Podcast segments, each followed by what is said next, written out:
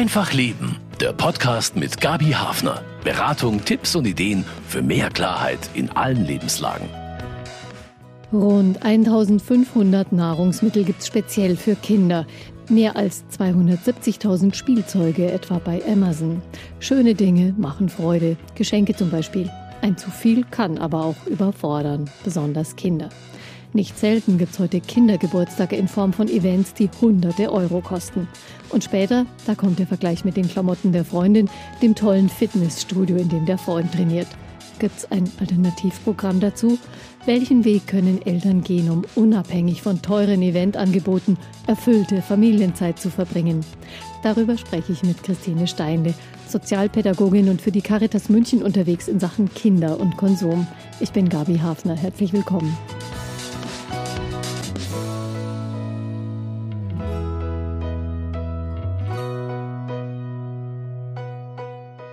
Unser Thema Konsumbewusst leben und erziehen.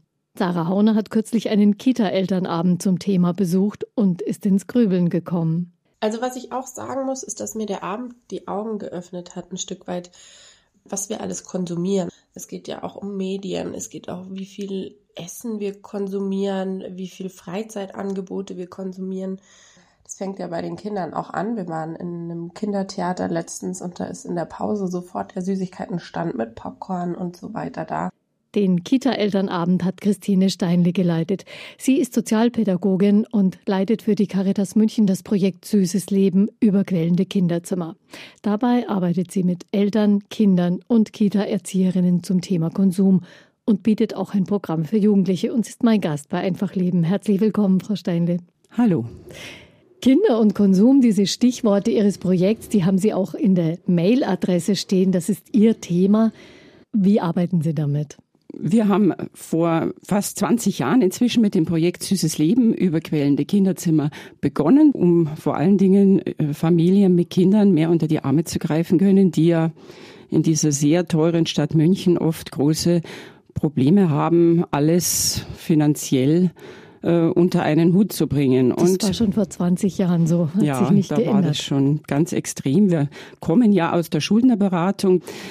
Es begann damit, dass wir in Kindertagesstätten gehen, von Krippen bis zu Schulhorten und eben Eltern, Kindern und den ErzieherInnen vor Ort äh, tatsächlich äh, versuchen, das Know-how, einen guten Umgang mit Geld zu erwerben, ein konsumbewusster Mensch zu werden, von Anfang an praktisch an die, an die Hand geben können. Im Alltag gibt es ja da ständig Situationen, oft auch Situationen, in denen man unter Druck ist. Was ist so eine typische Situation, von der Sie sagen werden, Achtung, liebe Eltern, aufpassen, weil jetzt passiert es vielleicht gleich wieder?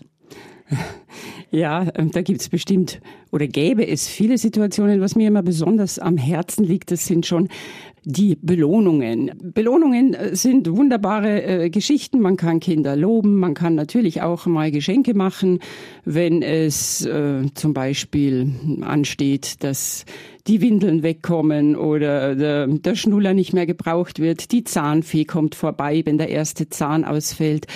All das sind Momente, wo man Kinder belohnen kann oder weil es besondere Ereignisse ist, auch ein Geschenk machen kann. Mm, es gibt aber auch Situationen, da sollten Kinder vielleicht auch lernen, dass sie Dinge einfach machen ohne dass sie jetzt Geschenke bekommen oder eine besondere Belohnung, eine extra Belohnung erfahren, wie zum Beispiel zu Hause mithelfen in der Familie oder eben auch ja Dinge erledigen, die zu erledigen sind.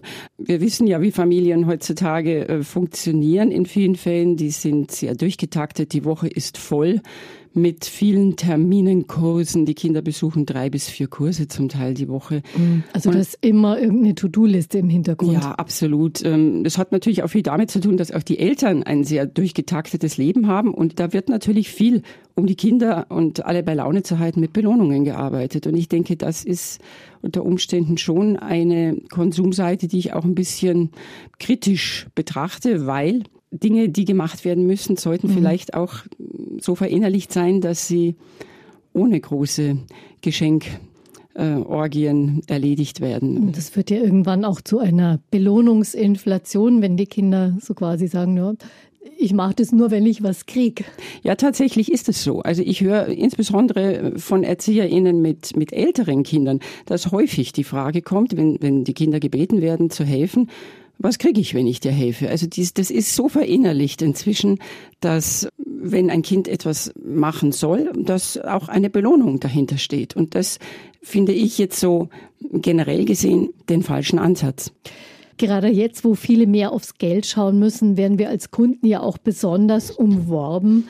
Sind wir da selber nicht oft genug schon überfordert? Brauchen wir jetzt das oder geht's ohne genauso gut? Also ständig diese kleinen Entscheidungen beim Kaufen?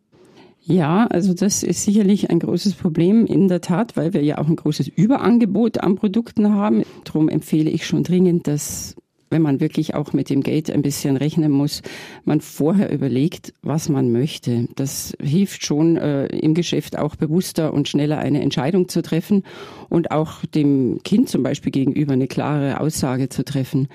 Ähm, gefährlich ist es immer, äh, Impulskäufe zu unternehmen, einfach ohne groß nachzudenken, einfach die erstbeste Sache zu greifen, an die Kasse zu gehen und mit nach Hause zu nehmen. Da haben, glaube ich, schon viele gemerkt, dass das dann nicht immer die beste mhm. Entscheidung war. Also mhm. man ist ja oft auch dann sehr unter Zeitdruck, hat vielleicht mhm. noch die Kinder dabei und eine genau. große Tasche.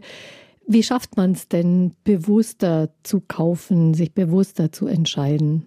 Tatsächlich geht da viel über Information im Vorfeld. Wenn ich weiß, was ich möchte, wenn ich weiß, wo ich das, was ich möchte, bekomme, wenn ich auch ein bisschen Vergleiche machen kann, wo kostet es mehr, wo kostet es weniger zum Beispiel, dann, dann habe ich da schon viel gewonnen und bin also nicht gezwungen, mich jetzt praktisch nur durch das Angebot im Laden oder durch die Ausführungen eines Verkäufers über das Produkt äh, überzeugen zu lassen, sondern kann einfach auch meine eigenen Vorstellungen und Entscheidungen im Vorfeld schon äh, dazu einbringen. Und das hilft auch den Kindern viel, weil die beobachten ja ihre Eltern auch bei solchen Entscheidungen. Und äh, ich denke, da ist schon viel geholfen, wenn ich einfach vorher versuche, mehr über das, was ich haben möchte, in Erfahrung zu bringen. Mhm. Geht ja dank Internet auch ja. inzwischen relativ leicht, sich zu informieren.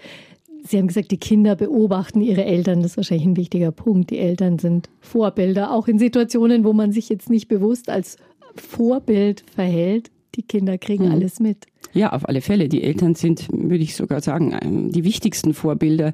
Später sind es dann natürlich auch dann die Gleichaltrigen, die Freunde in, in, in der Schule, vielleicht ab der fünften Klasse, aber am Anfang ganz klar die Eltern im Positiven wie im Negativen. Also gerade auch beim Einkaufen, ja. das so ein bisschen mit im Kopf haben.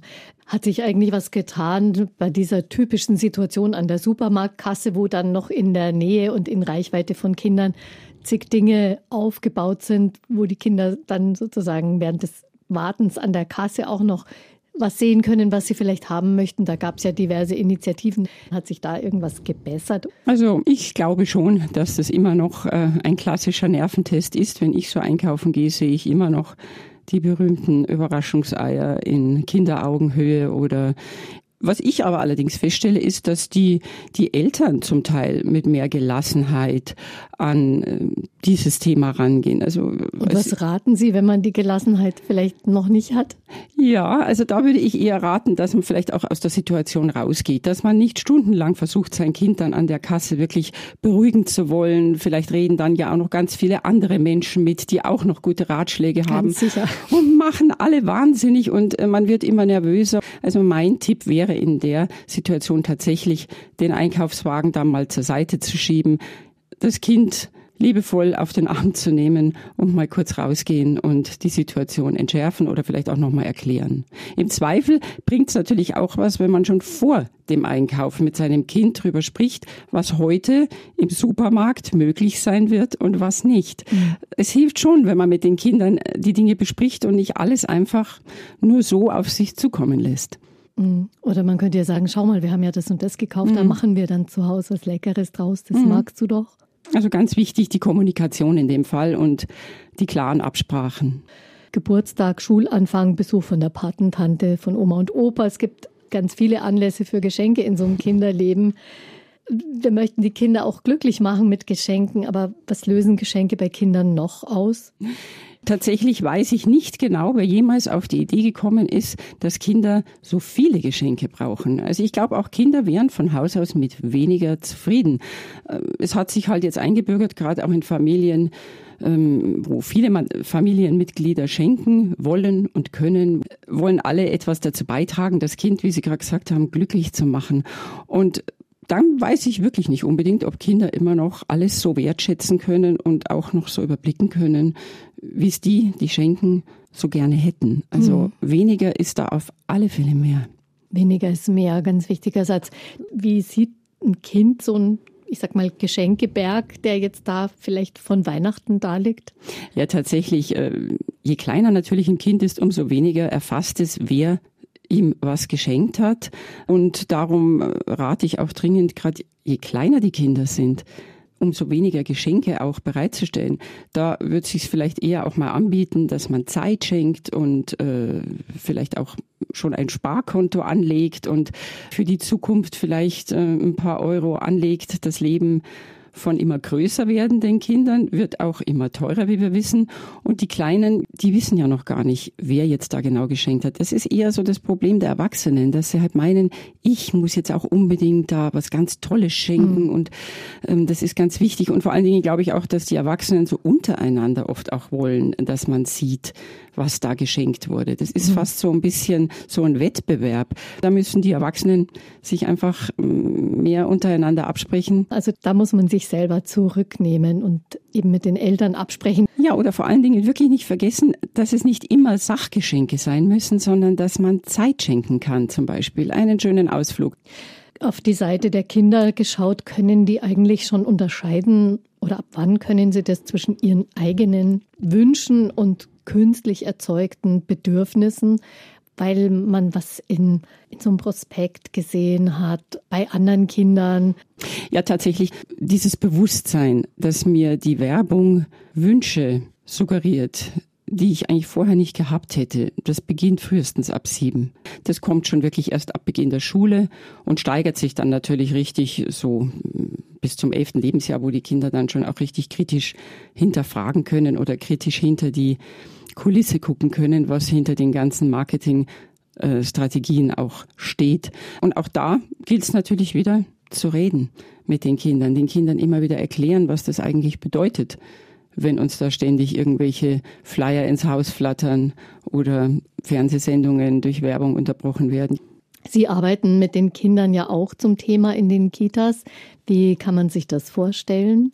Also ganz am Anfang in den Kitas speziell ähm, machen wir mit Vorschülern ein Programm zum Thema äh, Wünsche und Bedürfnisse. Das heißt, ob sie denn glauben, dass es sich lohnt, auf Geschenke zu warten oder ob, ob es besser wäre, dass man einfach immer gleich alles kauft. Und erstaunlicherweise geben die Kinder die Antwort, es ist schon schöner, wenn man auf Geschenke warten muss, weil ja dann auch so, weil sich ja dann auch Vorfreude aufbaut. Und das Gefühl der Vorfreude, das ist ja was wunderwunderschönes und führt ja letztlich dazu, dass man die Dinge, die man dann bekommt, auch mehr wertschätzt, weil man ja warten musste. Oder Kinder machen zum Beispiel auf dem Arbeitsblatt eine Reise auf eine einsame Insel.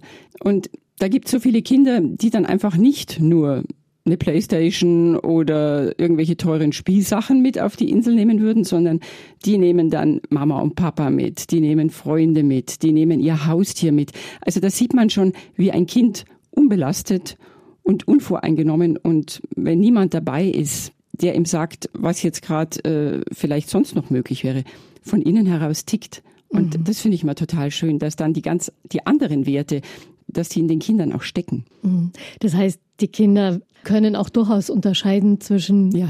Dingen, die wichtig sind für sie, zum Beispiel auf dieser einsamen Insel und die nicht so wichtig sind. Ja, und mir ist schon im Laufe der vergangenen 20 Jahre oder auch mit meinen eigenen Kindern aufgefallen, dass Zeit, die man mit Kindern verbringt, äh, wenn man mit ihnen spielt, wenn man mit ihnen was unternimmt, wenn man ihnen zuhört, immer noch das Allerwichtigste ist. Das lieben sie schon immer noch am meisten. Also gemeinsame Zeit. Ja. Kindergeburtstage sind oft auch Konsumschlachten. Das Event vom letzten Kindergeburtstag muss getoppt werden mit einem super Programm. Manche Eltern greifen immer tiefer in die Tasche. Tut man den Kindern mit so einem Eventwettbewerb wirklich was Gutes? Also auch da muss man natürlich genau hinschauen und gucken, wie alt ist das Kind, wenn schon ein Geburtstag als Event gefeiert werden soll. Wo das Pferd sicherlich von hinten aufgezäumt wird, ist, wenn, wenn Kinder im Kindergartenalter schon ein großes Event als Geburtstagsfeier bekommen. Wie das ist aber wohl oft so. Ja, tatsächlich. Sie haben es gerade angeschnitten mit einem äh, Taxi oder einer Stretch-Limousine, der äh, sogar, habe ich letzthin erfahren, wurde ein Fünfjähriger mit ein paar Geburtstagsgästen, es waren nicht mal so viele, aber dennoch in so einem großen Auto in einen Indoor-Park gefahren. Das finde ich schon ein Event, das eigentlich in einer anderen Altersgruppe angesiedelt werden sollte. Warum ist das das falsche Event sozusagen? Ja, tatsächlich darf man nicht vergessen, dass wir alles im Leben auch das Feiern gelernt werden muss und ähm, kleine Kinder mit vier, fünf Jahren natürlich auch noch keine Profis im Feiern sind und zum Teil auch so so große Events gar nicht so gut aushalten, dass da auch ein riesen Stress entsteht. Also ich habe manchmal so den Eindruck, ähm, dass eben ein ganz gemütlicher Kindergeburtstag zu Hause mit selbstgebackenem Kuchen, ein paar Gästen, vielleicht so alt. Man sagt ja immer, es gibt die Faustregel, so alt ein Kind wird, so viele Gäste soll es einladen. Und diese vier, fünf Gäste dann zu Hause Spiele spielen, Preise gewinnen können und dann aber eben auch nach einer angemessenen Zeit wieder nach Hause gehen. So wäre es eigentlich aus unserer Sicht eher sinnvoll, Kindergeburtstage zu beginnen. Und dann kann man natürlich im Laufe der Zeit steigern und kann natürlich auch mal vielleicht aushäusige äh, Geburtstage feiern, ob es überhaupt jemals so große Sachen sein müssen wie Autos mieten, äh, irgendwelche Burgen und, und, und Zauberer und was es nicht alles gibt. Das ist natürlich wirklich eine ganz individuelle Sache ich denke, dass auch das nicht unbedingt nötig ist und äh, dass es natürlich auch bei den Kindern mehr und mehr eine Erwartungshaltung auslöst, die man so nicht hätte. Und auch hier, glaube ich, gilt wieder ein schönes Miteinander, Zeit mit Freunden, und eine entspannte, stressfreie Umgebung bringt da immer mehr als das große Event. Mhm.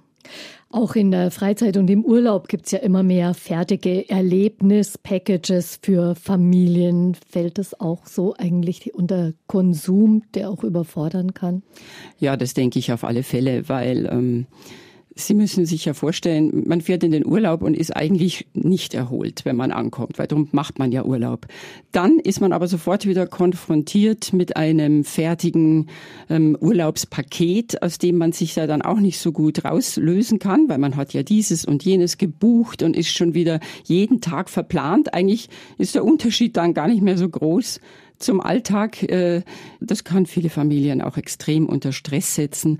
Und man könnte sich, glaube ich, die Tage oft so viel mehr erleichtern, wenn man einfach irgendwo hinfährt, sich einfach gut gehen lässt, die Seele baumeln lässt und einfach die Ereignisse auf sich zukommen lässt. Mhm. Aber es, es spart ist immer, auch Geld wahrscheinlich. Es spart Geld, aber es hat leider heutzutage immer viel mit dem zu tun, was erzähle ich auch, wenn ich zurückkomme. Und das kann ich für Fotos posten. Ja, genau. Was, ihr seid nicht geflogen, was, ihr seid nicht irgendwie äh, am Meer gewesen. Da sollte man sich vielleicht ein bisschen frei machen und eher überlegen, was tut mir, was tut meiner Familie für den nächsten Urlaub gut bei den Kindern gibt es ja auch vieles oder manches, was im Alltag zu kurz kommt. Bewegung ja. zum Beispiel. Mhm, genau, das, der Sport. Und überhaupt, was im Alltag auch zu kurz kommt, ist die Selbstbestimmtheit. Äh, weil wir sind ja alle durch die Kurse, durch diesen getakteten Alltag so fremdbestimmt. Und äh, vieles liegt dann nicht in unserer Entscheidungsgewalt sozusagen, was wir tagsüber machen können, weil ja schon alles klar und geplant ist. Und wenigstens im Urlaub wäre es doch mal schön, wenn man dann einfach mal frei wäre von all diesen Zwängen und sagt, ich mache heute vielleicht auch mal gar nichts oder ich frühstück erst Mittag und äh, wir machen einfach nur nach was uns die, die Nase steht. Also sich auch die Zeit dafür ja. geben, damit man überhaupt spüren kann, was man selber möchte. Ja. Das braucht ja wahrscheinlich auch ein bisschen, bis man so weit runtergekommen ist. Auf alle Fälle, ja. Und wie gesagt, kommt im Alltag, im normalen Alltagsleben viel zu kurz.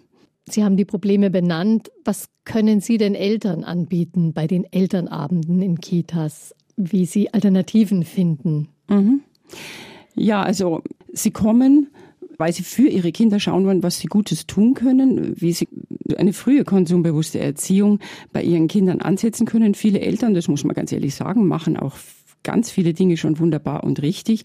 Aber es ist immer sehr hilfreich, wenn man einfach nochmal hinschaut. Kann mein Kind warten? Darf sich mein Kind langweilen? Ähm, wie gehe ich mit Belohnungen um? Wie feiere ich Geburtstage? Ähm, wie sieht's aus, was wir vielleicht später auch noch besprechen, mit Taschengeld? Wie viel und ab wann soll mein Kind eigenes Geld in Händen haben? Wie ist es eben auch mit der Zeit, die mein Kind zur Verfügung hat? Wir hatten es schon im Urlaub, aber tatsächlich ist es auch im Alltag so, dass Kinder manchmal Zeit brauchen, um die Erlebnisse, die sie haben, verarbeiten zu können. Ein Kindergarten Alltag, ein Kindergartentag allein kann wahnsinnig anstrengend sein. Da ist nicht nur immer Spiel, Spaß und Freude, da ist wahnsinnig viel soziales Lernen, da können Konflikte entstehen. All das muss irgendwann auch mal vom Kind verarbeitet werden. Das ist eigentlich auch ein anstrengender Arbeitstag. Absolut. Also groß werden ist Arbeit. Also Leute, die denken, dass Kinder immer nur spielen und Freude und Spaß haben, die, glaube ich, müssen mal genauer hinschauen. Also tatsächlich ähm, brauchen Kinder Zeit, viele, viele Erlebnisse des Tages irgendwann verarbeiten zu können. Und eben nicht ständig neue Termine und Erlebnisse noch obendrauf, genau. die sie dann auch wieder beschäftigen. Genau, und das ist etwas, was wir schon auch ähm, in, in den Veranstaltungen ähm, betonen oder einfach zumindest zu bedenken geben. Wir wollen da nicht mit erhobenem Zeigefinger in der Veranstaltung sitzen und irgendwelche Menschen auf, auf Fehler oder Verfehlungen hinweisen. Aber wir wollen schon einen Ratschlag geben, was in der Konsumforschung oder eben auch, ja, vielleicht von normalem Alltagswissen heraus tatsächlich für Kinder von größerem Vorteil wäre, wenn sie einfach entspannter und mit mehr Zeit für sich auch durchs Leben gehen dürften. Mhm. Manche Kinder machen das ja von sich aus, dass die, wenn die heimkommen, sich erstmal zurückziehen und einfach oder sich sogar hinlegen und andere sind permanent überdreht auch. Das ist mhm. ja auch mhm. eine Reaktion. Ja, wenn Sie die Zeit dazu haben, schon. Aber wenn Sie gucken, drei bis vier Kurse die Woche, dann natürlich äh, sehr oft Freunde noch, die einfach am Nachmittag mitkommen. Dann haben die Eltern wieder irgendwas vor, dann kommt Besuch äh, vielleicht am Abend noch ähm, eben für die Familie. Es ist schon viel los. Also die Kinder, die wirklich mal die Zeit haben, ein, zwei Nachmittage in der Woche noch für sich sein zu dürfen, die dürfen sich glücklich schätzen. Oder auch die Wochenenden komplett oft voll, weil dann will man ja mal wirklich was Tolles machen und den Kindern was bieten. Und dann steht man vielleicht doch häufiger im Stau und äh, kann das ganze Event, das vielleicht auch wahnsinnig viel Geld gekostet hat, gar nicht so genießen, weil wieder dieser Stress außen herum ja vieles äh, zunichte machen kann. Also immer ein bisschen gucken.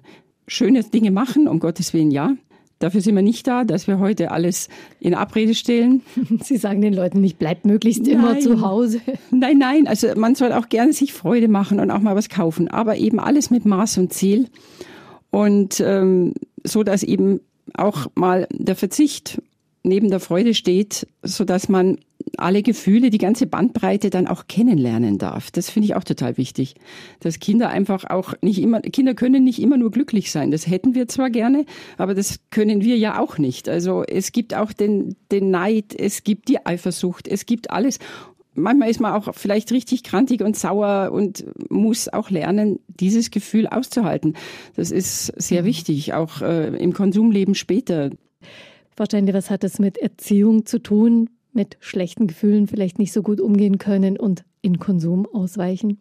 Wenn ich wütend bin und das nicht gut verarbeiten kann, dann neige ich vielleicht wirklich schneller mal dazu, mir was zu kaufen, weil ich diesen Druck rausbringen will. Und je früher ich vielleicht anfangen kann, zu lernen, mit solchen Gefühlen auch umzugehen, ja, umso stärker werde ich das dann auch im Erwachsenenleben mm, vermutlich ähm, auch schaffen, das, also das gut in den Griff zu kriegen. Mhm. Ja, da sagen Sie jetzt was, das ist wirklich dieser Zusammenhang. Also wir kennen das ja als Erwachsene, diese sogenannten Frustkäufe mhm. oder dass man halt manchmal denkt, ach, jetzt tue ich mir was Gutes, ich kaufe mir was. Das hängt ja mit unseren Gefühlen zusammen. Und die Kinder, ja. die haben ganz starke Gefühle und müssen mhm. auch erst lernen, diesen Gefühlen irgendwie umzugehen und was das mit ihnen macht. Mhm. Das heißt, wenn man sie so zuschüttet und immer in eine Taktung steckt, dann nimmt man ihnen auch die Gelegenheit, mit ihren Gefühlen wirklich umzugehen, mhm. bewusst und bei ihren Gefühlen zu sein, bei sich. Ja, absolut, weil das ist halt eben auch wieder oft das Problem der Erwachsenen, dass sie halt dann denken, das ist jetzt nicht gut, wenn Kinder in so einem Zustand wären, wobei es ja so wichtig ist, dass man eben die ganze Bandbreite der Gefühle auch von klein an erleben und erfühlen darf. Wie soll ich es können später, mhm. wenn ich das nicht einfach auch mal irgendwann schon erlebt habe? Und da glaube ich, darf man gut und gerne als Eltern auch ein bisschen entspannter sein und ja auch letztlich das Positive in einem Wutanfall durchaus mal erkennen, ja. Und wir alle können nicht immer nur Glück und Freude empfinden. Und ähm, ich glaube, das ist wichtig, dass die andere Seite auch ihren Platz haben darf. Und dann wäre auch, glaube ich, vieles entspannter. Und dann müsste man vielleicht wirklich manchmal nicht so viel kaufen, weil dann wäre auch nicht so viel schlechtes Gewissen da. Auch wenn wir nicht so viel Zeit haben für die Kinder, wie wir es gerne hätten. Auch das verstehen Kinder, wenn man es ihnen erklärt. Da mhm. muss man nicht immer Geschenke kaufen, um, um wieder eine gute Stimmung in die Familie oder ins Haus zu bringen. Also ich glaube, einfach ein bisschen lockerer werden, loslassen. Mhm. Ja, das tut sicher auch Eltern gut, das zu hören an so einem Elternabend. Das mhm. ist jedenfalls ein Abend, der nicht nur einfach konsumiert und abgesessen wird, sondern er bringt Väter und Mütter schon zum Nachdenken. Reden wir über Geld, Frau Steine. Konsum hat in der Regel mit Geld ausgeben zu tun und auch Kinder müssen ja lernen, mit Geld umzugehen. Sie arbeiten in Ihrem Kita-Projekt vor allem mit Vorschulkindern. Was wissen denn Kinder im Vorschulalter über Geld und Kaufen? Ja, die wissen erstaunlicherweise schon ziemlich viel, weil sie ja natürlich auch da wieder die Eltern beobachten und natürlich auch sehr oft zum Einkaufen mitgehen, zum Beispiel nach dem Kindergarten gehen ja viele noch in den Supermarkt und holen sich noch die Sachen, die sie fürs Abendessen brauchen. Und da merken die Kinder, wenn ich waren haben möchte, muss ich auch Geld bezahlen. Und dann äh, zum Zweiten natürlich bekommen ja viele Kinder spätestens mit sechs Jahren oder auch mit Beginn der ersten Klasse Taschengeld. Also zumindest hat sich das jetzt immer mehr etabliert. Es war vielleicht vor 20, 30 Jahren tatsächlich noch gar nicht so fest etabliert in den Familien, aber ich merke schon bei den jetzigen Veranstaltungen, dass die meisten Kinder Taschengeld bekommen und eben also auch im Vorschulalter? Ja, also sagen wir mal mit Beginn der Vorschule, wenn die Kinder so sechs Jahre alt sind, aber spätestens mit Beginn der ersten Klasse wird sehr häufig Taschengeld ausbezahlt und es ist auch total wichtig. Weil nur wenn man eigenes Geld in Händen hat, dann weiß man auch, wie es sich anfühlt. Das wissen wir selber ja auch, wenn es weg ist. Wenn ich mir Dinge gekauft habe, die ich nicht so gut finde oder wenn ich mir natürlich auch eine große Freude mit dem Geld, das ich selber habe, erfüllt habe. Also das sind ganz wichtige Lern Lernmomente für Kinder, die man wirklich nur haben kann, wenn man eigenes Geld hat. Und äh, ich sehe schon, dass das viele Kinder, also im Vorschulalter oder eben in der Grundschule dann erste Klasse, schon können und kennen. Und äh, ja, dass da viele Eltern jetzt schon äh, auch dran sind, das ihren Kindern diese Erfahrung zu ermöglichen. Mhm. Also das ist etwas, was Kinder in dem Alter schon, schon wissen und mhm. kennen, vor allem also wie es sich anfühlt, wenn das Geld nicht mehr da ist. Was können sie noch drüber lernen in dem Alter? Ja eben auch diese, diese Momente, dass man sagt, ich habe einen Herzenswunsch und die Eltern erfüllen mir ja vielleicht nicht jeden Wunsch, den ich habe, weil das ist ja auch das Sinn des Taschengelds, dass man eben dann anfängt, darüber nachzudenken, was kann ich mir selber leisten, was lernen Kinder also? Sie lernen unter anderem zu sparen und auch ein bisschen wie wir es eingangs schon hatten, bewusster über Kaufentscheidungen nachzudenken.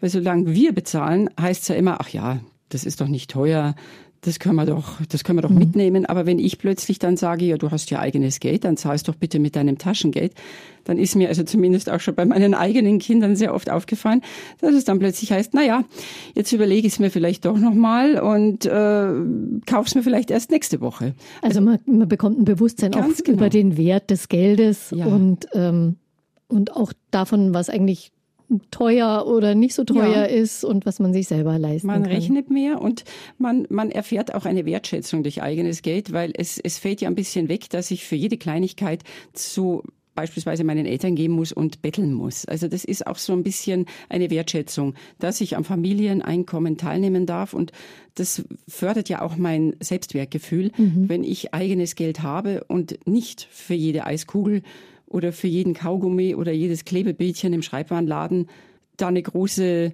Bitaktion ja. in der Familie starten also muss. Kinder können da auch erfahren, wie ja. toll das ist, wenn man eigene Entscheidungen treffen ja, kann. Ja, und sie kommen auf die Idee vielleicht, wie komme ich am Mehrgeld ran? Kann ich in der Familie mithelfen? Kann ich vielleicht kleine Aufgaben übernehmen, die mir dann bezahlt werden? Also wenn es jetzt nicht gerade Tischdecken ist, das sollte nicht bezahlt werden, aber vielleicht Radputzen oder beim Autowaschen helfen oder was auch immer. Mhm. Die werden dann kreativ, weil ja, da weiß sich dann, welche ja, die geschäftstüchtigen mal sind. Ganz genau, da sieht man, welchen Typ man da im Haus hat. Mhm. Genau, richtig rechnen, das müssen die Kinder in dem Alter erst lernen. Die Eltern müssen zurzeit besonders gut rechnen können. Stichwort Inflation, hohe Energiekosten. An den Kindern möchten Eltern eigentlich am wenigsten sparen. Können sie das mit gutem Gewissen tun? Auch mal sparen bei Sachen, die für die Kinder gedacht sind? Also vielleicht ist die Formulierung an den Kindern sparen äh, nicht die richtige. Ich würde das vielleicht lieber umformulieren und sagen, wir sollten lernen, mit den Kindern zu sparen. Sicher wird es nicht ausbleiben, dass das ein oder andere in der momentanen Zeit bei der hohen Inflation, bei den wirklich zu erwartenden oder schon eingetretenen hohen Energiepreisen dass es nicht möglich ist, momentan alles zu kaufen. Aber wenn man es den Kindern erklärt, wenn man sie mit einbezieht äh, in den Finanzhaushalt der Familie sozusagen und nicht irgendwie immer vorgaukelt, wir hätten ja genug und könnten das alles tun, dann glaube ich, ist es für Kinder auch nicht ein so großes Problem, manchmal auf Dinge auf, auf äh, Veranstaltungen mal zu verzichten, wenn sie verstehen, um was es geht. Also, also da an, ganz ehrlich ja, sein. Ja, ganz genau. Ehrlich sein, dafür werden sie von ihren Kindern immer Wertschätzung erfahren, weil die verstehen viel mehr, als Eltern oft so glauben. Und wie gesagt, äh, nicht an den Kindern sparen, da rate ich dringend, sondern mit den Kindern sparen.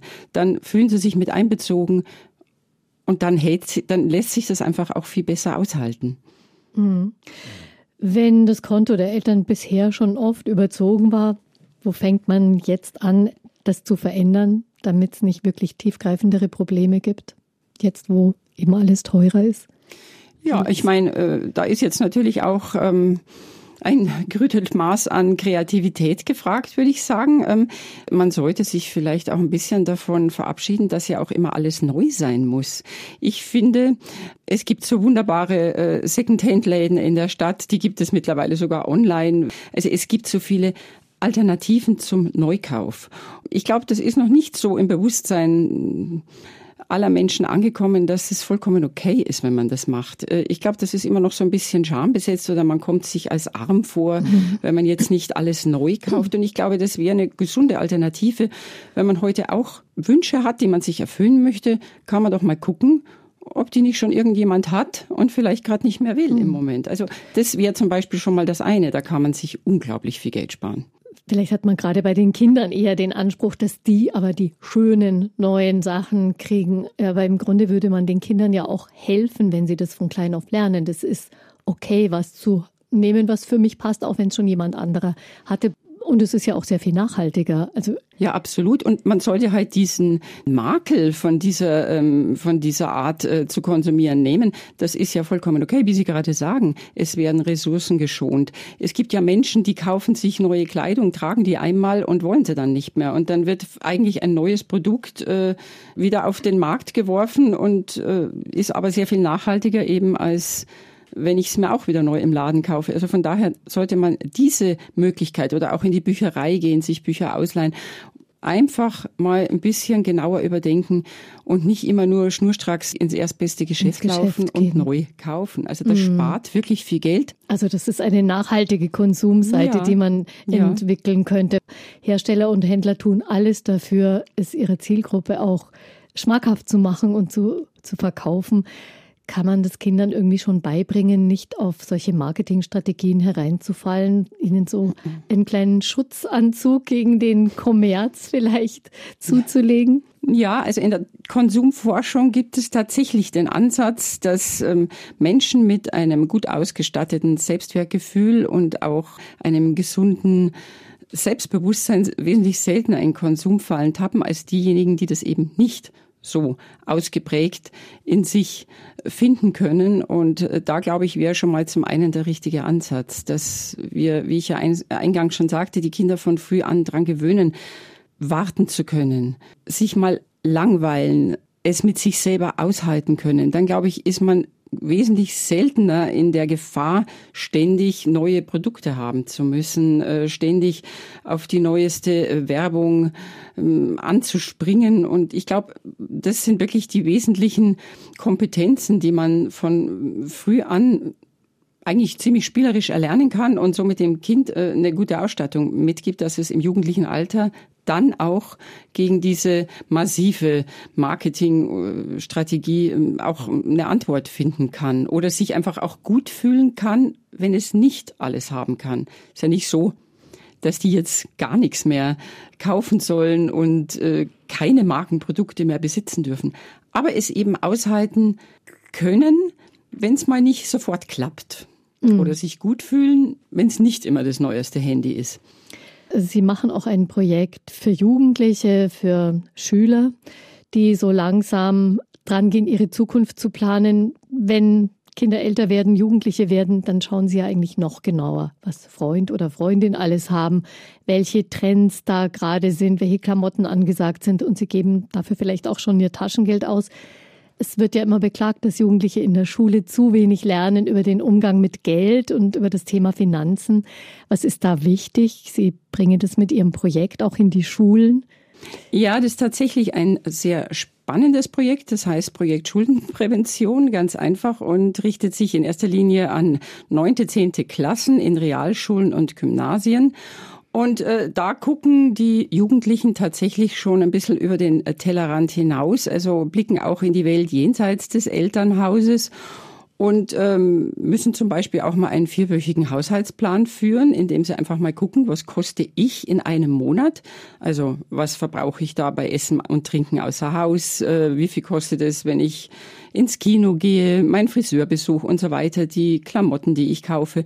Also das ist eine wahnsinnig spannende Erfahrung und das machen ja die Kinder so gemeinhin nicht oder die Jugendlichen in dem Alter, dass sie mal vier Wochen lang ihre Ausgaben und auch die dazugehörigen Einnahmen aufschreiben. Also das ist das eine. Ganz und einfach eigentlich. Aber ist, ja, also die Jugendlichen ja. sind tief beeindruckt, wenn sie dann äh, sehen, welche Summe da letztlich mhm. am Monatsende steht. Das können mehrere hundert Euro sein und das würden viele nicht erwarten, weil sie ja eigentlich doch in dem Alter eher 40, hm, 50 Euro Taschengeld bekommen und äh, vieles ja noch von den Eltern natürlich bezuschusst wird. Aber uns geht's ja darum, dass äh, die Jugendlichen verstehen, wenn ihr mal auszieht von zu Hause, diese Wünsche werdet ihr weiterhin haben. Und das Geld sollte oder müsste dann ja auch noch da sein. Ihr wollt aber auch ausziehen, ihr wollt euch eine Wohnung leisten, ihr wollt vielleicht sogar irgendwann oder braucht ein Auto aus beruflichen Gründen, ihr wollt Möbel haben, ihr wollt alles das. Also da versuchen wir dann in die Richtung ein bisschen zu gehen und in, in langsamen, aber verständlichen Schritten den Jugendlichen erklären, was es letztlich heißt, dann auch das eigene Leben mal finanziell in die Hand zu nehmen und was es kostet. Mhm. Also schon ein Augenöffner, der da ja. kommt und ganz wichtig ist natürlich ja. in der Zeit. Es kommt auch gut an und ähm, ich glaube, das ist wirklich was Nachhaltiges, weil Sie müssen ganz viel selber machen in dem Projekt. Also wir stehen da nicht vorne und halten hier frontal drei Stunden eine Rede, sondern die müssen das wirklich auch selber erarbeiten und ich glaube, das ist sehr wichtig, mhm. um wirklich was zu verstehen, muss man sich mit der, mit, mit der Sache auch wirklich selber befassen. Klingt total lebensnah. Aber in dem Alter ist ja wahrscheinlich der Typ schon geprägt, ob man jetzt eher so ein Sparfuchs ist oder jemand, wo das Geld auch schon spontan mal locker sitzt. Mhm. Ja gut, es gibt sicherlich Tendenzen, aber ich glaube, dass jeder Mensch, wenn er wenn er dann noch mal eine überzeugende Einsicht hat oder wenn er einfach verstanden hat, ähm, dass manche Dinge auch besser funktionieren können, als man sie bisher macht, man kann immer umdenken im Leben. Es ist nie zu spät, Gott sei Dank. Und ich glaube, dass manche schon eben beeindruckt sind, wenn sie sehen, was da doch für Gelder fließen müssen oder was man verdienen muss, um sich ein schönes Leben oder ein Leben, wie sie sich halt oft so vorstellen im jugendlichen Alter, äh, dass man sich das leisten kann. Also ein ganz wichtiger Aha-Effekt. Haben Sie Tipps für Eltern, die jetzt wirklich sparen müssen und dies aber trotzdem, dies natürlich schmerzt, wenn sie so das Gefühl haben, sie können nicht mehr mithalten, vielleicht mit anderen, gerade auch bei den Klamotten und bei dem Konsum der Kinder. Mm, es ist ja. ja auch schon so ein bisschen der soziale Status mhm. verknüpft mit dem, was wir uns und uns für die Kinder leisten können. Ja, sicher. Man muss schon mal ganz ehrlich sein. Man kann natürlich nicht ein Generalrezept jetzt ausstellen. Aber was man tatsächlich schon sagen kann, ist, dass es natürlich auch Hilfen von der Stadt gibt, Hilfen vom, vom Land oder vom Bund, die äh, Familien unter die Arme greifen können. Viele wissen leider gar nicht immer unbedingt, was es da alles gibt. Ähm, das würde wahrscheinlich jetzt den Rahmen der mhm. Sendung sprengen. Aber wo macht man sich schlau drüber? Ja, zum besten? Beispiel äh, natürlich im Internet, bei den Sozialämtern, auch äh, im, im, im Jobcenter, wo man vielleicht Unterstützung für die Wohnung erhalten kann, wo man vielleicht Unterstützung Unterstützung auch bei den jetzt wahnsinnig hohen Energiepreisen bekommen kann und somit auch eine Entlastung des sonstigen Haushaltsbudgets erfahren kann. Also es, also das ist mal das eine, dass, dass es praktisch öffentliche Hilfe gibt, die manche, weil sie es vielleicht nicht wissen, äh, zu wenig in Anspruch nehmen. Dann natürlich auf der anderen Seite, wie wir es vorher schon hatten, man eben wirklich versucht, Alternativen zum reinen Neukauf, zum, zum, zum ich muss immer alles, ähm, immer das Beste, Neueste haben, äh, dass man da einfach Alternativen sucht. Und ähm, natürlich auch äh, mit vielen Gesprächen versucht, das auch den Kindern zu erklären und auch mit mehr Zeit arbeitet. Wie gesagt, es ist nicht immer nur der Kauf, der uns glücklich macht. Es ist, es gibt so viele andere Möglichkeiten. Ein, ein schöner Spaziergang mhm. an der mhm. Isar, finde ich, äh, kann oft viel mehr bewegen, als wenn ich äh, in der übervollen Stadt einen stressigen Einkaufsnachmittag ja. hinter mich gebracht habe. Quasi in Abwandlung des Sprichworts Zeit ist Geld, äh, ja. äh, könnte man sagen, Zeit, mit Zeit kann man vieles ersetzen, was Geld kostet. Ja, also ich weiß natürlich schon, dass es jetzt nicht für alle so eine befriedigende Antwort ist, weil es wird sicher und es gibt, das wissen wir, Familien in der Stadt, die es einfach schwer haben und ähm, da, da ist es wahrscheinlich nicht immer so einfach, nur zu sagen, jetzt geht doch mal spazieren und dann, dann seid ihr auch glücklich und zufrieden. Sicher. Aber ich glaube, es ist vielleicht eine Einstellungssache, wenn ich nicht immer nur denke, mir geht es ganz furchtbar schlecht. Also wenn ich weiß, da gibt's Hilfe, die ich mir holen kann, dann ist es manchmal vielleicht schon eine kleine Erleichterung und, und einfach, wie gesagt, auch Versuche mit Alternativen zu arbeiten. Mhm. Was machen Sie für eine Erfahrung in der Arbeit in Ihrem Projekt? Was ist so die größte Herausforderung für Familien zurzeit im Hinblick auf das Thema Konsum? Ja, die größte Herausforderung, glaube ich, ist, dass wir verstehen müssen, dass die Zeit des sorglosen Konsums, die Zeit der sorglosen Konsumgesellschaft, die wir eigentlich seit der Zeit nach dem Zweiten Weltkrieg so erfahren haben, dass die vorbei ist. Der Krieg in der Ukraine hat uns letztlich ähm, sehr radikal und sehr brutal vor Augen geführt, wie teuer Rohstoffe, die Ressourcen unserer Welt sind, wenn sie knapp werden. Und ich glaube, das wäre sowieso über kurz oder lang geschehen. Jetzt ist es vielleicht noch schneller eingetreten. Aber ich glaube, das ist die größte Herausforderung, dass wir lernen müssen, dass sich das Leben einfach ändert. Die Konsumgesellschaft, die sorglose, wir können alles haben, wir werfen alles morgen wieder weg, wir kaufen übermorgen wieder Neues, die endet langsam, glaube ich. Und das ist vielleicht auch gar nicht mal so schlecht, denke ich, weil eben dafür neue Erfahrungen an uns herantreten und ich glaube nicht einmal in jedem Fall so unspannend. Also ich, ich freue mich auch drauf. Ich meine, auf der anderen Seite, klar, muss ich mich auch umstellen, aber das, denke ich, ist schon eine der größten Herausforderungen, dass sich das Leben langfristig und jetzt nicht nur kurzfristig ändern wird. Und mit dieser Veränderung umzugehen, da können Sie mit Ihrem Projekt und mit Ihren verschiedenen Ansatzpunkten an den Kitas, an Schulen, bei Eltern und Kindern und den Fachkräften auch beitragen.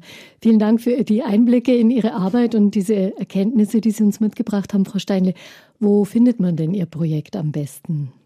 Also mir ist es ehrlich gesagt am allerliebsten, wenn man mich über meine E-Mail-Adresse versucht zu erreichen, über christine.steinle at kinder- und konsum.de. Also zum Beispiel, um Termine zu vereinbaren für Elternabende, eine Mail schicken an christine.steinle at kinder- und konsum.de. Die Mailadresse von Christine Steinle. Vielen Dank fürs Dasein, Frau Steinle, und für Ihren erfahrenen Blick auf Kinder, Familien und Konsum. Ja, vielen Dank für die Einladung. Wiederhören. Und Sie finden den Kontakt von Christine Steinle auch in den Shownotes beim Podcast, den Sie natürlich gern abonnieren können. Das würde mich freuen. Danke fürs Interesse und bis bald, sagt Gabi Hafner. Das war Einfach Leben, ein Podcast vom katholischen Medienhaus St. Michaelsbund, produziert vom MKR, dem Münchner Kirchenradio.